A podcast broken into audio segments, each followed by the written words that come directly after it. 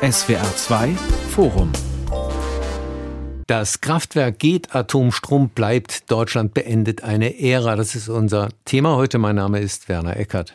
Am kommenden Samstag wird der Schalter umgelegt. Die letzten drei Kernkraftwerksblöcke in Deutschland gehen vom Netz. Dann ist die Atomära in Deutschland zu Ende. Aber ist sie das wirklich? Über unsere Nachbarländer, vor allem ja Frankreich, sind wir weiter in einem europäischen Verbund, in dem diese Energieform eine große Rolle spielt. Und weltweit gibt es durchaus Konzepte, wie eine neue Generation von Kernkraftwerken zum Klimaschutz beitragen könnte. Meine erste Frage geht an Professor Veit Hagenmeier, Experte für Energiesysteme am Karlsruher Institut für Technologie, KIT. Ausstieg ist Ausstieg, scheint es doch. Hat die Debatte jetzt überhaupt noch einen Sinn oder nicht, die wir da um Atomkraft führen? Meiner Meinung nach ist die Debatte in einer offenen Gesellschaft immer offen. Wir sollten nicht die Grundwahrheit äh, vergessen, dass es das Energietrilemma gibt. Das ist also das Spannungsfeld äh, aus den drei Ecken dieses Trilemmas. Eines davon ist Wirtschaftlichkeit, das andere ist die Ökologie und das dritte ist die Versorgungssicherheit.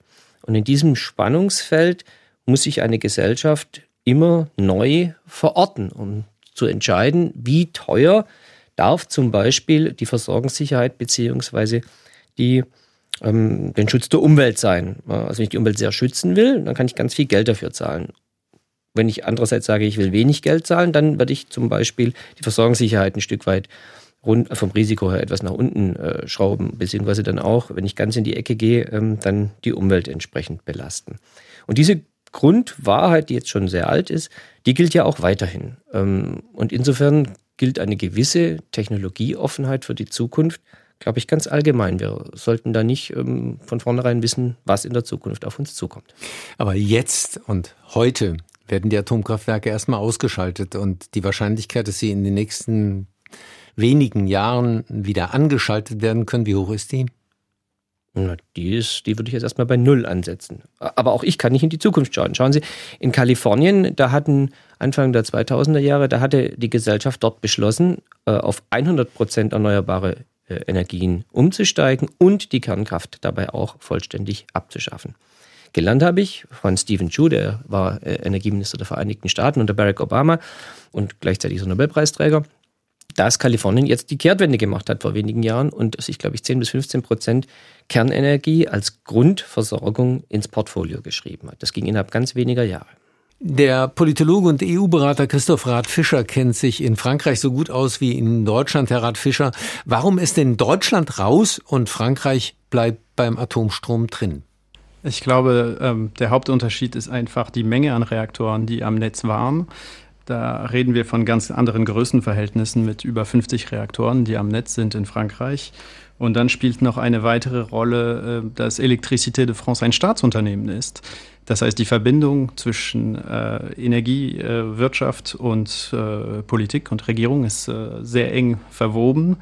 Ähm, das hat ganz andere Konsequenzen, da zu sagen, wir machen einen Atomausstieg, als wenn eine Bundesregierung, die keine Anteile bei Energieversorgern hat, ähm, sagt, so, jetzt ist Schluss. Nun war in Baden-Württemberg ja auch das Land zumindest Anteilseigner äh, und hat trotzdem so gehandelt. Insofern, why not? Ja, das, das stimmt. Ähm, ich glaube, man muss einfach gucken, dass äh, das Thema Energie äh, ist ja gesellschaftlich gesehen auch emotional geladen, politisch geladen, wirtschaftlich geladen.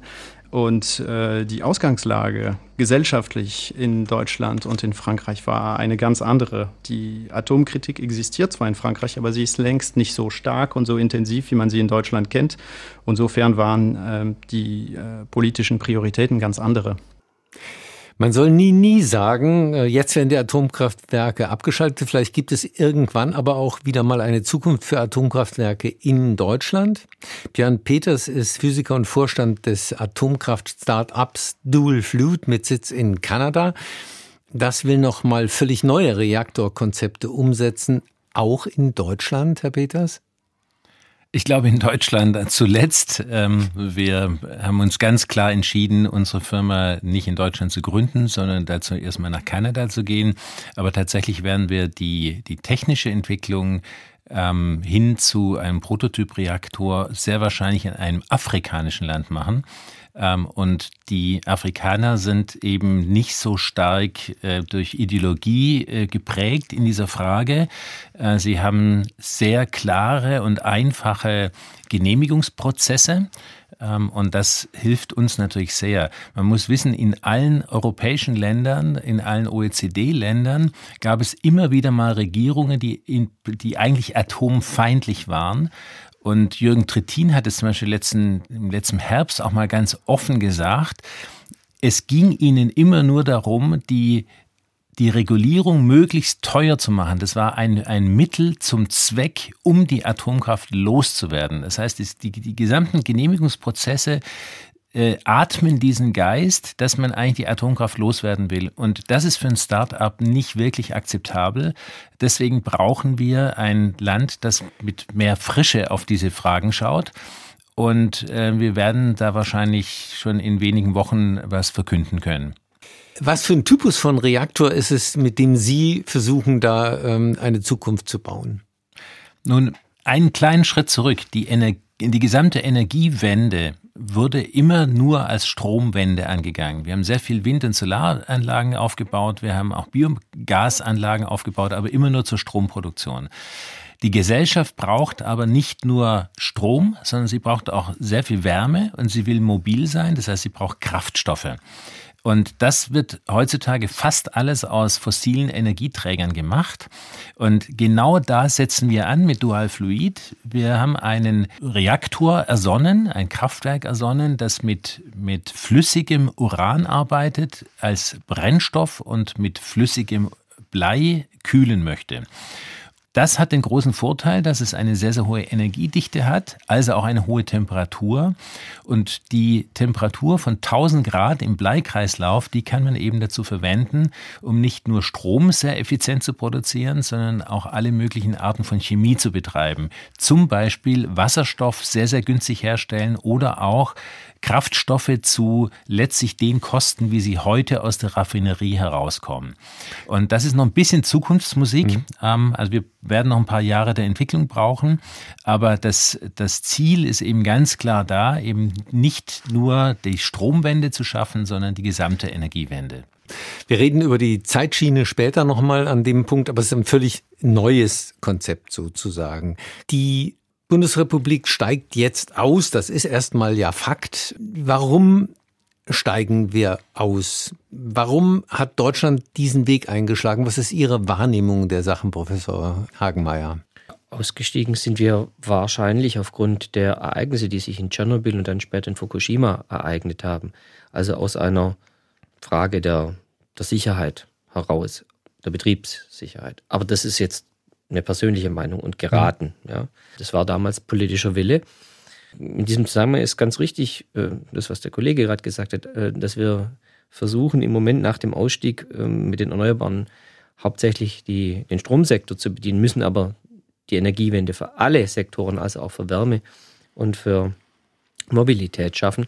Und neben der Option der Zukunftsmusik, die jetzt gerade erklingt, sollten wir der Redlichkeit halber auch andere Szenarien äh, erwähnen und das prominente Szenario, das gerade ähm, en vogue ist, ist also zu sagen, wir erzeugen mit ganz viel Windkraft in der Nordsee äh, und mit sehr viel Solarkraft vielleicht dann auch im Süden Deutschlands bzw. im Süden Europas ähm, so viel Strom, dass einiges davon dann auch über Elektrolyse in Wasserstoff gelangen kann und mhm. von dort aus dann die anderen Sektoren bedient. Also ich glaube, man muss eine Gesamtschau zusammenbringen. Sind das konkurrierende Konzepte der Erneuerbaren und der Atomkraft oder sich ergänzende in Ihrem Blick?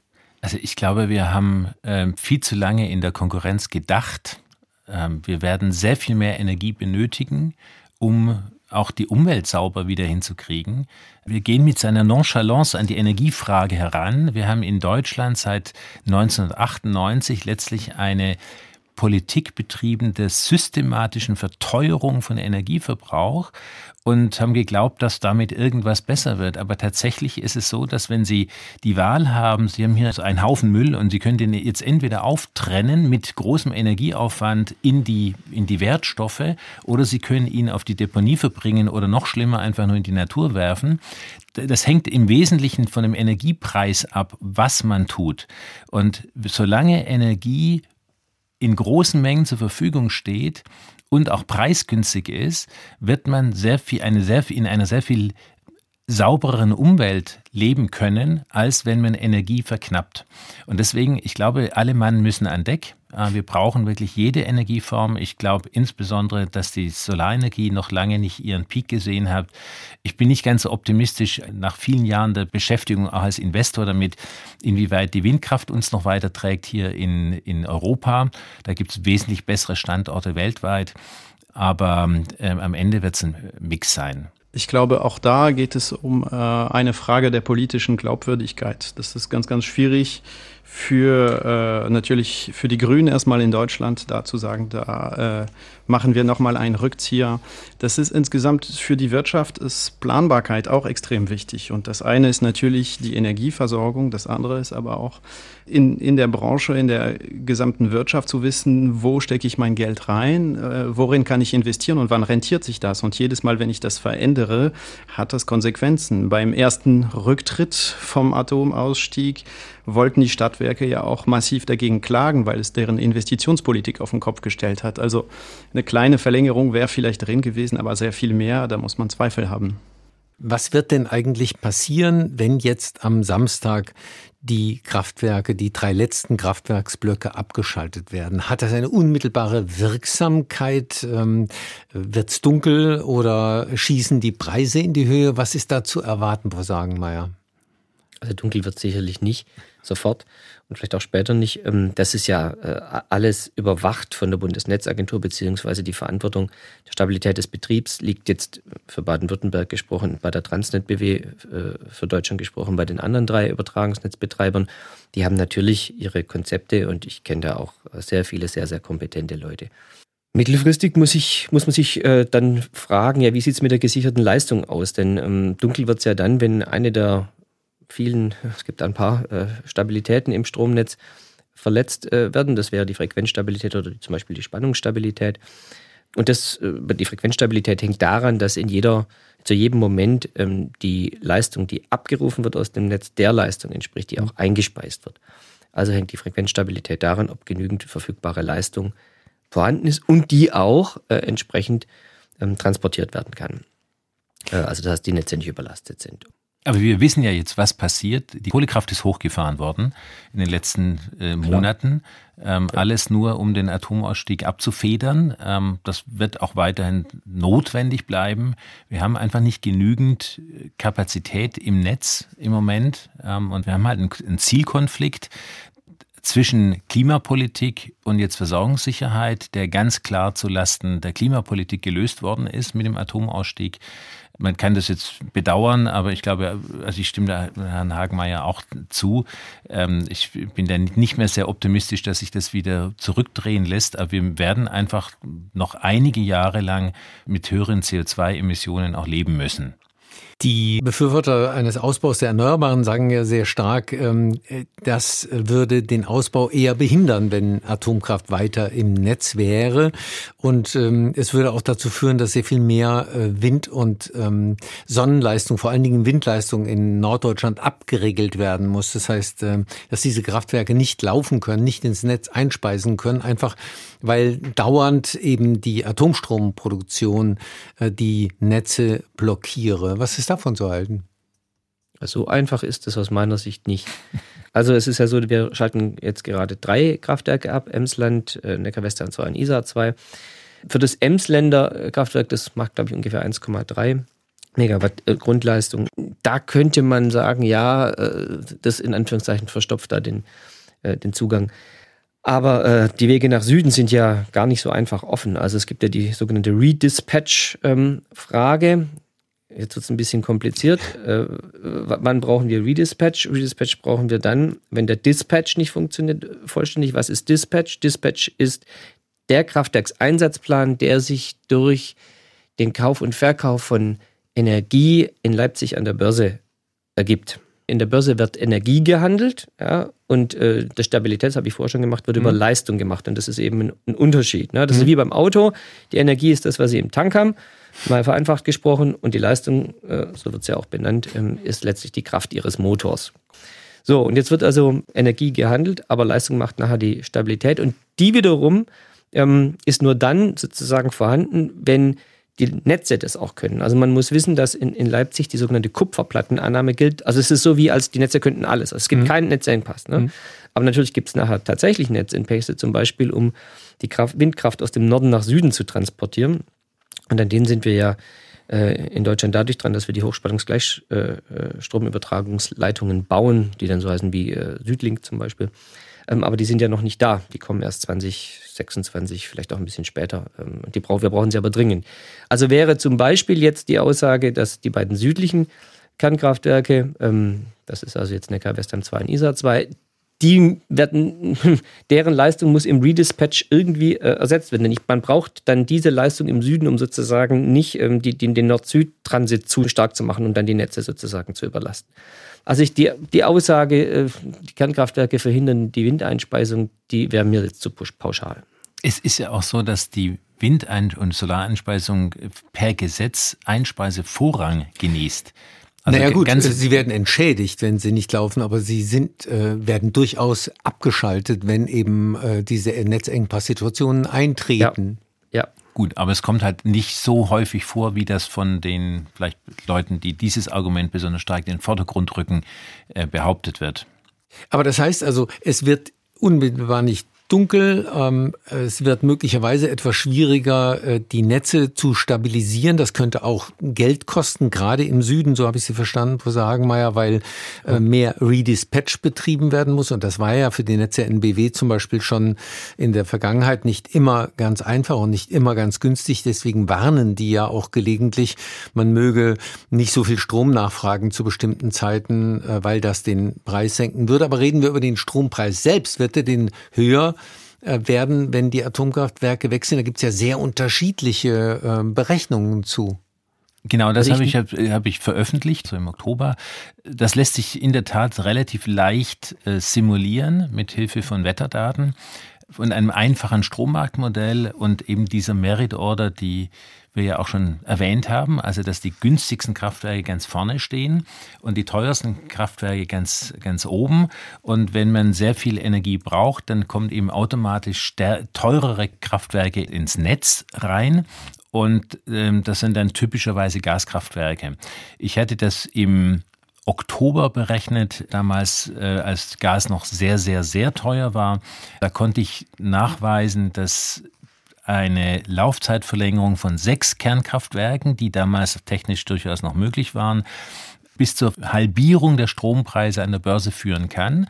Ähm, einfach deswegen, weil wenn man vorne immer wieder sehr, diese sehr günstigen Kraftwerke, die für unter zwei Cent pro Kilowattstunde liefern, unsere deutschen Kernkraftwerke, wenn die, wenn man davon acht Gigawatt im Netz hat, bei einem Durchschnittsverbrauch von rund 50 Gigawatt und die, die, die Schwelle zwischen Kohle und Gaskraft, die liegt bei so dann mit der Kernkraft bei rund 45 bis 50 Gigawatt. Das heißt, nur wenn man oberhalb dieser äh, Menge an Energie braucht, dann kommt die das teure Gas ins Spiel. Ansonsten kann man das alles noch mit der günstigeren Kohle und mit Kernkraft abdecken. Äh, das führt zu erheblichen ähm, Einsparungen, wenn man dann die mhm. Kernkraft im Netz hat. Mittlerweile wäre ich etwas vorsichtiger. Gas ist, ist gesunken. Mhm. Ähm, ich habe es nicht exakt gerechnet, aber es wird, wird ein 30 Prozent Effekt würde es schon machen. An der das Börse, das bedeutet aber beim Strompreis beim Verbraucher natürlich deutlich weniger als diese 30 Prozent. Naja, bei Industrie, große Industriekunden zahlen ja auch im Wesentlichen den Börsenpreis. Mhm. Ähm, und das, das ist ja dort, wo ähm, Unternehmen besonders stark im Wettbewerb stehen und wo es äh, den, den größten Effekt hat, wie teuer die produzieren können. Und noch ein Wort, die, äh, wenn man drei Kernkraftwerke länger betreiben würde, äh, kam ich auf ungefähr 12, 13 Prozent. Im Übrigen auch ähm, die Veronika Grimm, Professor. Die Wirtschaftsweise. Mhm. Genau, hat auch diese Größenordnung ausgerechnet. Lediglich das IFO kam auf nur 4 Prozent. Ich habe die, mir die Studie angesehen. Ähm, das war allerdings eine, eine ziemlich große Blackbox, ähm, die, ähm, deren Methodik konnte ich nicht leider nicht so im Detail nachvollziehen wie das, was die Frau Grimm gemacht hatte. Die Berechnungen sind aber auch äh, extrem komplex und äh, alle Modelle vereinfachen an verschiedenen Stellen. Insofern glaube ich, unterm Strich ist es gar nicht so einfach, die Strompreise insgesamt vorherzusagen. Ja, das ist schon so.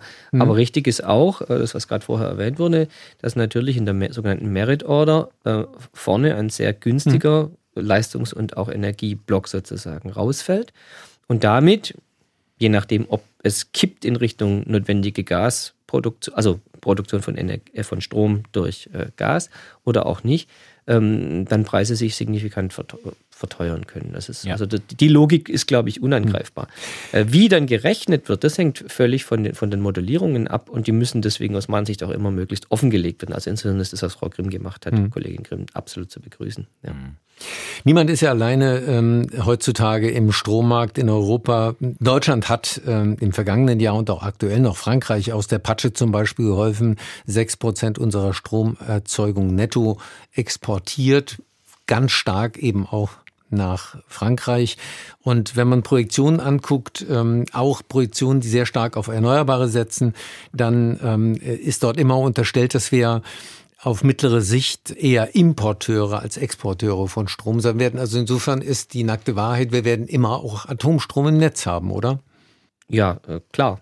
Also wir sind ja im europäischen Verbundnetz. Das bedeutet, die europäischen Länder sind stromseitig äh, zusammengeschaltet und helfen sich gegenseitig bei der Stabilisierung. Aus süddeutscher Sicht, aus Baden-Württemberg-Sicht äh, haben wir Verbindungen nach Frankreich, ähm, auch in die Schweiz und nach Österreich. Also Elektronen kennen jetzt keine Grenze. Wenn wir also bei uns ein Leistungsdefizit haben, dann werden wir aus Frankreich Strom importieren. Der wird äh, immer noch zu 70 äh, Prozent, ist glaube ich, aus Nuklearkernenergie hergestellt. Ich würde nur gerne in, auf einen anderen Aspekt da auch eingehen, und das ist der europäische Solidarität. Eben das europäische Verbundnetz ist die größte Maschine, die die Menschheit je gebaut hat. Das ist wirklich beeindruckend, was dort geleistet wird, um das Stromnetz europaweit stabil zu halten. Jetzt muss man aber eben wissen, dass wir seit, ich glaube, seit 30 Jahren bereits ein Stromexportland sind. Wir hatten immer Überkapazitäten und unsere Nachbarn haben sich auch darauf verlassen, dass sie im Zweifelsfall eher Strom bekommen können, als welchen abgeben zu müssen. Und wenn wir jetzt einseitig in Deutschland diese Balance durcheinander bringen, dann wäre es auf jeden Fall sehr ratsam, vorher mit unseren Nachbarn zu reden, ob die damit klarkommen ähm, oder ob die nicht weiterhin auf Stromimporte, Stromimporte aus Deutschland setzen. Ähm, und da, ähm, glaube ich, haben wir ein, uns ein bisschen versündigt an unseren Nachbarn. Es ist auch kein Zufall, dass die französische Energieministerin mit der schwedischen zusammen vor ein paar Wochen letztlich eine antideutsche Allianz geschmiedet hat im Feld der Energiepolitik, weil wir viel zu stark ähm, so in einer Nabelschau ähm, unsere nationale Energiepolitik vorangebracht haben, aber eben ohne das in ein europäisches Konzert zu, zu geben und das dann eng zu verzahnen mit dem, was die Nachbarn möchten. Wir hatten es eben vom Europäischen Verbund und da spielt ja Frankreich auch wieder äh, mhm. eine Rolle. Ähm, wie ist denn das überhaupt mit diesem Zubau in Frankreich? Frankreich hat an die 50 Atomkraftwerke und wir reden jetzt über den Zubau einer Handvoll ähm, oder den Nachbau einer Handvoll ähm, neuer Kraftwerke. Wenn man es auf die äh, lange Sicht sieht, wird der Anteil von Atomstrom in Frankreich zwangsläufig sinken müssen, äh, solange nicht noch deutlich mehr gebaut wird, einfach weil die alten Kraftwerke irgendwann vom Netz gehen? Das passiert de facto ja bereits. Einfach durch die Tatsache, dass es alte Kraftwerke sind, ist deren Aufza Ausfallzeit relativ hoch.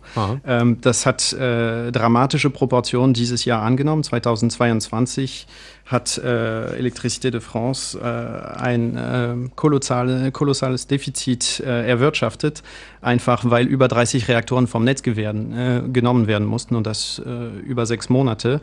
Ähm, das heißt, die Ausfallzeiten sind bereits da und äh, sie äh, verlängern sich auch.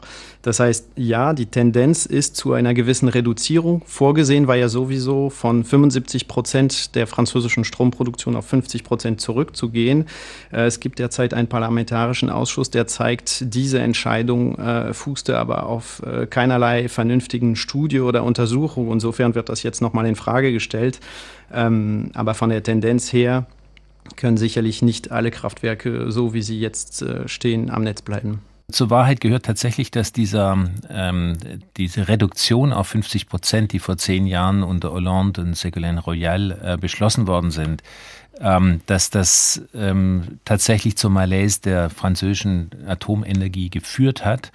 Ähm, die, es wurde weniger gewartet, aber es, letztes Jahr war auch ein bisschen Pech dabei. Das war eben die Corona-Zeit. Dann gab es Streiks ähm, und äh, dann, dann noch die, die, die Entdeckung von, von Haarrissen an bestimmten ähm, Komponenten. Also da kam einfach sehr viel zusammen und äh, wenn man eins daraus lernen kann, dann mit Sicherheit, dass ähm, wenn man einen sehr ähnlichen Kraftwerkspark hat, einen sehr großen Kraftwerkspark mit eben ähnlichen Kraftwerken, dass dann strukturelle Risiken stärker zuschlagen. Wir haben in Deutschland das eigentlich bisher immer geschafft, dass wir höchstens ein Drittel von einer Sorte von Energie im Netz hatten. Und deswegen waren wir nie ganz so äh, vulnerabel gegenüber Ausfällen und, und Trends und, und, und äh, vielleicht auch politischen Moden in Deutschland, wie, wie das in Frankreich jetzt äh, sich manifestiert hat.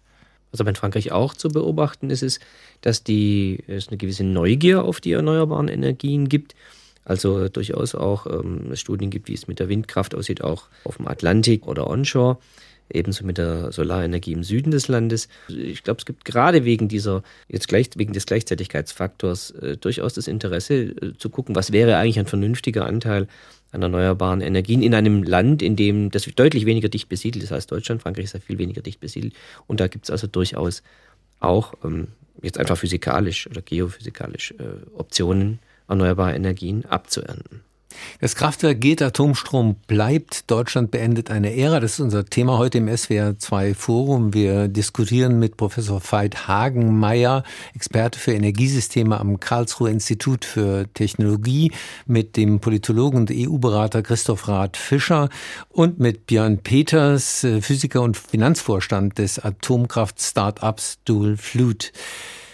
Wir haben eben den Punkt gehabt, dass eine gewisse Diversität in der Energieerzeugung möglicherweise gar nicht so sinnlos ist. Wie sieht das denn weltweit aus, wenn wir uns ähm, die Situation der Kernkraft angucken? So liefert die ja tatsächlich bislang nur zehn Prozent des Stroms weltweit, nicht mal der Primärenergie, sondern des Stroms weltweit. Das heißt, wenn man das unter dem Aspekt der Klimakrise sieht, dann ist das nur ein Zehntelbeitrag zur Lösung des Problems in Anführungszeichen. Und ähm, die Prognosen der Internationalen Energieagentur und auch vieler Staaten äh, ist ja die, dass die erneuerbaren Energien in jedem Fall den Löwenanteil der Lösung der Klimakrise leisten müssen. Welche Rolle kann Kernkraft da spielen, Professor Hagenmeier? Wenn man Kernkraft einsetzen will als Gesellschaft, dann ähm, In anderen Staaten ist das ja so, ne? Ja, ja, genau. Dann ist es so, dass Kernkraft natürlich dort eine Grundlast liefern kann, also die Grundabdeckung, als auch, dass Kernreaktoren eigentlich sehr schnell bezüglich ihres Leistungsoutputs sozusagen verfahrbar sind, um dann zum Beispiel Frequenzstabilität zu machen. Also Kernkraft kann da durchaus sowohl auf der Energieseite als auch auf der Leistungsseite eine maßgebliche Rolle spielen. Bei gleichzeitiger CO2-Freiheit, um das jetzt ganz nüchtern technisch zu sagen. Man müsste aber dann, Herr Peters, eine ganze Menge äh, Kraftwerke neu bauen und auch die Standorte dafür finden. Ne? Mhm. Ganz sicher, aber das gab es ja schon mal. Also Frankreich hat unter Herr Rat Fischer sollte uns das vielleicht besser erklären, äh, in den 80er Jahren in sehr kurzer Zeit einige zig Gigawatt an Kraftwerkskapazität aufgebaut. Also es geht, es ist möglich. Wir haben es im Westen verlernt, Kernkraftwerke zu bauen, deswegen haben die im Moment einen relativ schlechten Ruf. Ähm, also die ähm, letztlich ähm, aus dem völlig aus dem Ufer gelaufenen Projekte in England, Frankreich, Finnland und in, in Focal in Georgia in den USA, die haben viel zu lange gedauert, weil, wir einfach nicht genügend gebaut haben. Aber auch unsere deutschen Kernkraftwerke, die letzten, die wir gebaut haben, die Konvoyanlagen, die wurden von den gleichen Teams immer würde ein neues Kraftwerk gebaut und sechs, sieben, acht Jahre mal hintereinander. Und das hatte zum, zum Effekt, dass jedes Kraftwerk, das gebaut worden ist, besser, schneller und preisgünstiger war als das vorige Kraftwerk. Und in so einen Serienmodus müssen wir wieder reinkommen. Frankreich hat es erkannt, möchte jetzt erstmal sechs Kraftwerke bauen, später vielleicht noch acht weitere. Und dann gibt es noch die, den Trend zu äh, Small Modular Reactors. Das sind also etwas kleinere Reaktoren.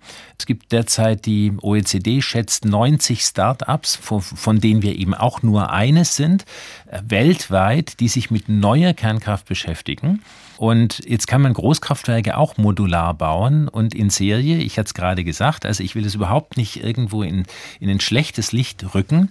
Aber wenn Sie ein kleines Kraftwerk haben, das Sie dann eben auch im Ganzen auf einen LKW bringen können oder auf einen Waggon vom Zug, dann können Sie den eben wie ein Fertighaus im Werk bauen und ihn dann in relativ hoher Stückzahl bauen und dann im Ganzen an, an Standorte verbringen, wo sie das dann innerhalb von zwei, drei, vier Jahren ein ganzes Kraftwerk bauen können, weil die wesentlichen Komponenten eben in der Fabrik vorgefertigt sind. Mhm. Und das ist eben auch eine Form der Skalierung ähm, von Kernkraft. Das wird kommen. Da gibt es Dutzende äh, Startups, die sich da auch durchsetzen werden. Ich hatte letztes Jahr auch eine Marktstudie dazu geschrieben und veröffentlicht. Das ist ein riesengroßer Markt, der sich jetzt eben erst entwickelt. Und das wird noch ein bisschen, wir werden da noch ein bisschen Geduld brauchen. Aber nur die Vergangenheit zu betrachten, das ist auf jeden Fall nicht genug. Die Geduld interessiert mich, Professor Hagenmeier. Über welche Zeiträume reden wir da? Oh, ich bin kein Wahrsager. Äh, Aber Sie kennen die Technik. Und, und, und, ja, ich bin kein Experte für SMR, Small Modular Reactors. Was ich so weiß durch, durch die Gespräche, die ich eben auch führe, dass die so in fünf bis zehn Jahren, äh, glaube ich, soweit sind und dass es eine relativ hohe Eigensicherheit dieser äh, Small Modular Reactors gibt. Mhm. Und was dann die Gesellschaft entscheidet, ob sie die haben will und einsetzen will oder nicht. Also es ist gerade heftig in der Diskussion. Ähm, dass viele darüber nachdenken, sowas dann zu tun. Also wenn man die wirklich kleineren Einheiten nimmt, von denen eben Herr Peters auch sprach, die auf einen Waggon passen oder dergleichen zwei Überseekontainer, dann würde die Leistung entsprechend geringer sein. Das heißt, man bräuchte für Stuttgart etwa zwei solcher Kraftwerke, um den Strombedarf zu decken. Und Herr Rat Fischer, Frage an Sie, halten Sie das für möglich, dass man in einer Großstadt zwei Standorte für einen, wenn auch vielleicht unkritischeren Atomkraftwerksbetrieb findet?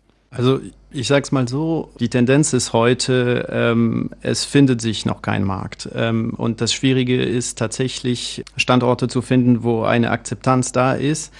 Und äh, geschaut wird vor allem an Standorten, wo bereits Kraftwerke stehen vorwiegend, äh, einfach weil da gehofft wird, dass die Akzeptanzfragen und die Autorisierungsfragen, die sind ja auch nicht ohne, wenn Sie überlegen, wie lange es dauert, um ein Windrad bauen zu dürfen in Deutschland, äh, können Sie sich vorstellen, wie das wird, wenn es um ein Atomkraftwerk geht. Man hofft eigentlich auf äh, Staaten, die bereits Atomkraft verwenden und äh, Standorte, die es bereits gibt, da vielleicht sowas wie ein Ausbau oder eine Art Austausch durchführen zu können. Wirklich ganz neue Orte erschließen wird eher als perspektivisch dargestellt, aber sehr konkrete Pläne gibt es soweit nicht wirklich.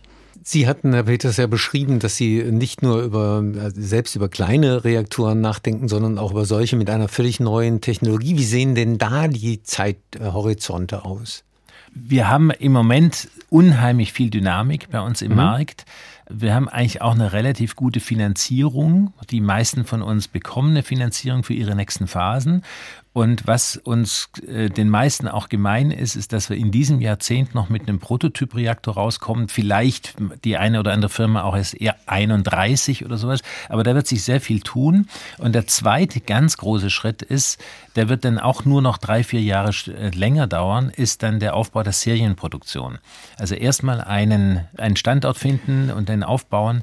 Äh, das sind alles große Schritte. Aber wir haben alle, wir sind alle sehr stark fokussiert darauf, die tatsächlich die Zellenproduktion aufzubauen und dann eben auch den, den Kraftwerksverkauf auf eine andere Art und Weise äh, zu gestalten, als es bisher gemacht worden ist. Aber für diese vierte, fünfte Generation neue Technologien gibt es faktisch noch keinerlei Zulassung momentan.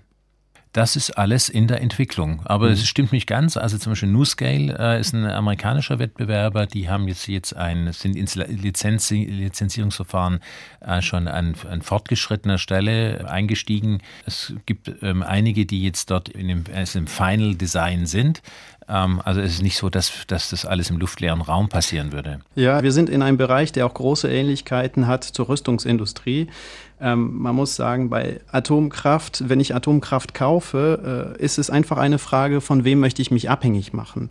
Weil ein Kraftwerk zu kaufen ist ja nicht nur kaufen und äh, mit einem LKW bringen und hinstellen, sondern äh, es sind sehr empfindliche Wartungsarbeiten, es sind Kreisläufe, es ist auch Atommüll, der entsteht und so weiter. Also man muss Expertise auf Jahrzehnte lang kaufen.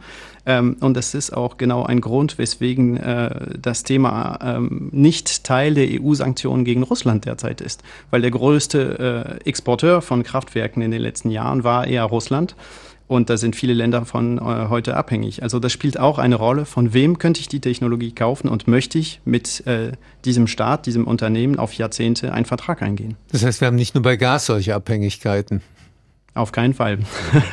Nein, das ist ein höheres Thema. Es ist auch ein sehr kritisches Thema. Derzeit arbeiten, äh, arbeiteten unter anderem Westinghouse äh, fieberhaft daran, russische oder äh, Atombrennstäbe russischer Bauart zu entwickeln, um einige äh, Länder wie Tschechien äh, beliefern zu können, weil derzeit ist äh, die Abhängigkeit zu Russland nach wie vor gegeben. Ich glaube, die Analogie sind eher Flugzeuge. Sie haben in, im, im Flugzeugbereich eigentlich eine sehr, sehr passende Analogie. Es gibt zwei äh, große Regulierungsbehörden, einen in Europa, die ESEA und die FAA in den USA. Wenn, ähm, wenn Sie Embraer sind in Brasilien zum Beispiel und sie entwickeln ein wunderschönes Flugzeug, dann müssen sie das dann an ein oder besser an beiden ähm, Lizenzierungsorten sich genehmigen lassen, aber damit erringen sie die Erlaubnis, auf jedem Flugplatz dieser Welt starten und landen zu können. Und das ist etwas, was sich im Moment auch tut, ähm, auftut in dem Bereich der nuklearen Regulierung, weil auch dort geht es am Ende um Physik und Technik. Und dann auch noch ein, ein anderer Aspekt. Viele dieser Designs im SMR-Bereich, die haben eine inhärente physikalisch basierte Sicherheit. Da sind also auch das Universum dessen, was schiefgehen kann, ist da wesentlich kleiner. Und das in Kombination mit eben neuen, neueren Trends bei der Regulierung. Also ich bin sehr sicher, dass wir bis zur Jahrhundertmitte in mindestens 20, 30 afrikanischen Ländern Kernreaktoren sehen werden, dieser neuen Bauarten. Auch ich muss in die Zukunft schauen und äh, mir eine Kristallkugel basteln.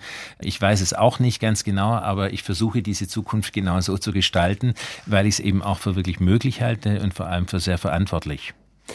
Herr Radfischer, ähm, das bedeutet aber, dass man relativ viel strahlendes Material äh, über die ganze Welt verteilt. Das ist ja auch ein Sicherheitsproblem. Das entsteht, auch wenn das Kraftwerk dann nicht hochgehen kann im klassischen Sinn, also keine Kernschmelze ähm, stattfinden kann, ist das ja, ähm, ja mindestens unter dem Aspekt Terrorismus, unsichere Staaten, äh, wackelnde Regierungen, ähm, unzuverlässige Verhältnisse ein Problem über kurz oder lang. Da haben Sie recht, das ist ein Thema. Ähm, generell, äh, Sie haben es ja vorhin angesprochen, das Thema Proliferation ist nicht wegzudenken von äh, dieser SMR-Thematik und äh, deswegen wird man ganz genau hinschauen, wo tatsächlich diese Kraftwerke am Ende verkauft werden. Das Thema gibt es ja aber auch nicht nur im Vorfeld, sondern es geht ja auch um den Atommüll je nach äh, Technik und je nach Verfahren, äh, auch äh, wenn die Kollegen von Dual Fluid da äh, sehr äh, innovative Lösungen versprechen, die SMRs, die im Moment in der Zertifizierung stehen. Da gab es eine Studie von der Stanford University im Mai 2022, die ähm, hochgerechnet hat, auf Grundlage der Daten der Hersteller, dass ungefähr zweimal so viel Atommüll entsteht äh, bei solchen Anlagen als bei größeren, proportional betrachtet. Und auch das ist natürlich ein äh, Thema im äh, Nachgang. Das muss ja auch irgendwo hin verschifft werden und äh, Fragen des Atommülls müssen auch gelöst werden. Also das sind schwierige Themen, die, die natürlich Teil der Gleichung sein werden. Vielleicht darf ich dazu was sagen, ich, weil natürlich ist das bei, bei Dual Fluid auch ein ganz wichtiges Thema. Wir müssen die Stoffkreisläufe schließen. Das geht gar nicht anders. In so einer Welt möchte niemand leben, wo alle 500 Kilometer irgendwo ähm, Atommüll rumliegt, sondern das ist ganz genau auch die Aufgabe der Industrie. Die muss das lösen. Wir haben das auch vor und am Ende eben nichts hinterlassen, was länger strahlt als vielleicht 300 Jahre.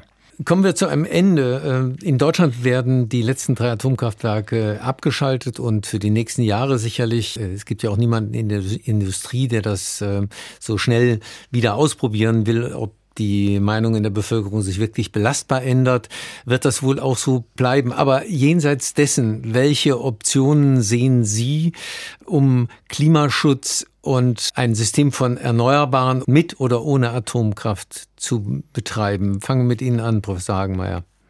Zunächst möchte ich auf das eingangs erwähnte äh, Energietrilemma zurückkommen. Mhm.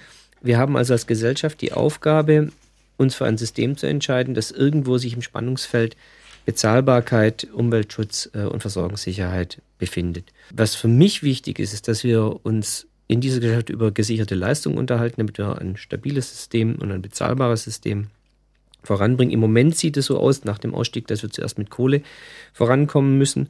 Und dann wird man sehen, inwieweit wir den erneuerbaren Ausbau so massiv vorantreiben können, dass wir vielleicht in Zeiten kommen, in denen Defizite dann mit Gasturbinen entsprechend decken müssen. Dazu müssen wir die auch kaufen.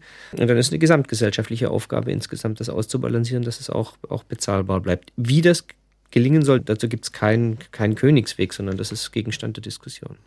Herr Peters. Also ich habe mich dazu ja schon positioniert. Ähm, ich glaube, dass es keine Energiewende geben kann, weg von den fossilen Energieträgern, ähm, wo diese kerntechnische Option einfach ignoriert wird. Ich bin auch in Kenntnis dessen, was in den Laboren im Moment passiert und der, auf den Entwicklungswerkbänken, auch bei uns und bei den, bei den Wettbewerbern, davon überzeugt, dass bis zur bis 2040 zum Beispiel niemand mehr weltweit ein Kohlekraftwerk bauen muss, weil es einfach bessere Techniken gibt. Mittlerweile bis dahin ähm, gerade im Bereich der Kerntechnik die, Kerntechnik, die dann auch noch wettbewerbsfähig sind. Und ich glaube, dass wir bis, zum, bis zur Mitte des Jahrhunderts, ähm, legen Sie mich nicht genau auf eine Jahreszahl fest, werden wir Zehntausende Reaktoren weltweit haben. Die werden nicht nur Strom produzieren, sondern auch Chemie antreiben, Metall, in der Metallherstellung ähm, eingesetzt werden, also Hochtemperaturreaktoren. Und ähm, ich glaube im Übrigen auch nicht, dass wir dann noch eine sehr ernsthafte Debatte über Klimawandel führen müssen, weil wir bis dahin einfach drei, vier vier, fünf Schritte weiter sind. Das lebt aber vom Prinzip Hoffnung und bis 2040 oder Mitte des Jahrhunderts muss ja im Grunde die Energieversorgung schon klimaneutral funktionieren. Also übergangsweise sicherlich auch mit erneuerbaren Energien, auch in Ihrer Vision das ist die heutige Welt und auch die, man wird, man, man kann einen, einen Supertanker, der in einer bestimmten Richtung unterwegs ist, nicht plötzlich links abbiegen lassen, sondern man kann das nur allmählich ändern, seine Richtung. Und insofern, das ist ja auch sinnvoll. Wie gesagt, alle Mann an Deck, mhm. alles, was CO2-arm arbeitet, soll jetzt äh, eingesetzt werden. Ähm, aber langfristig wird, wird das eben zu viel größeren Anteilen, als wir uns das heute vorstellen, durch Kerntechnik auch geleistet werden. Herr Rat Fischer. Ich bin immer sehr vorsichtig mit Prognosen, aber es steht fest, dass äh, Energiewende und Klimawandel bedeuten, dass äh, wir vor vielen ungelösten Fragen stehen und dass wir eine große Dynamik im System haben. Es müssen neue Balancen gefunden werden und dafür neue Lösungen auch. Es gibt viele Sachen, die vielversprechend sind. Ähm, in Sachen Windkraft zum Beispiel hat Frankreich derzeit ganze 27 Windräder, die offshore äh, aufgebaut sind, mehr nicht. Das heißt, da ist enorm viel Potenzial. Und von zehn Jahren habe ich mal eine Analyse gelesen, die gesagt hat, so Windkraft ist jetzt einigermaßen fertig, es wird keine große Entwicklung mehr geben und PV ist die Zukunft. Seitdem hat sich in, in, in Sachen Photovoltaik nicht viel getan und die Windkraft baut plötzlich äh, riesige Turbinen, die sehr viel mehr leisten, als man damals vermutet hat. Das heißt, es werden tatsächlich neue Lösungen kommen. Ich glaube, die Antwort wird keine rein technische Antwort sein. Energie ist immer Politik, ist immer auch Gesellschaft und ähm, das wird eine große Rolle spielen. Deshalb äh, bin ich mir nicht sehr sicher, dass so viele neue Kernkraftwerke entstehen werden. ähm, aber dass sie ein Teil der Rechnung bleiben, dass viele Menschen auch in diesem Bereich einfach arbeiten oder davon abhängig sind, das ist auch eine Tatsache. Das heißt, es wird sicherlich bei einer Form von Mischung bleiben. Wie sie genau aussehen wird, da äh, würde ich mich nicht zu weit aus dem Fenster lehnen wollen. Wir werden es erleben, wir werden eine Zukunft erleben von all diesen Szenarien und Projektionen. Ähm, Die Jüngeren unter uns jedenfalls werden am Ende wissen, wie es ausgegangen ist. Herzlichen Dank für diese Diskussion an Professor Veit Hagenmeier, Experte für Energiesysteme am Karlsruhe Institut für Technologie, KIT, an den Politologen und EU-Berater Christoph Rath Fischer und an den Physiker und Finanzvorstand des Atomkraft-Startups Dual Fluid, Björn Peters. Mein Name ist Werner Eckert.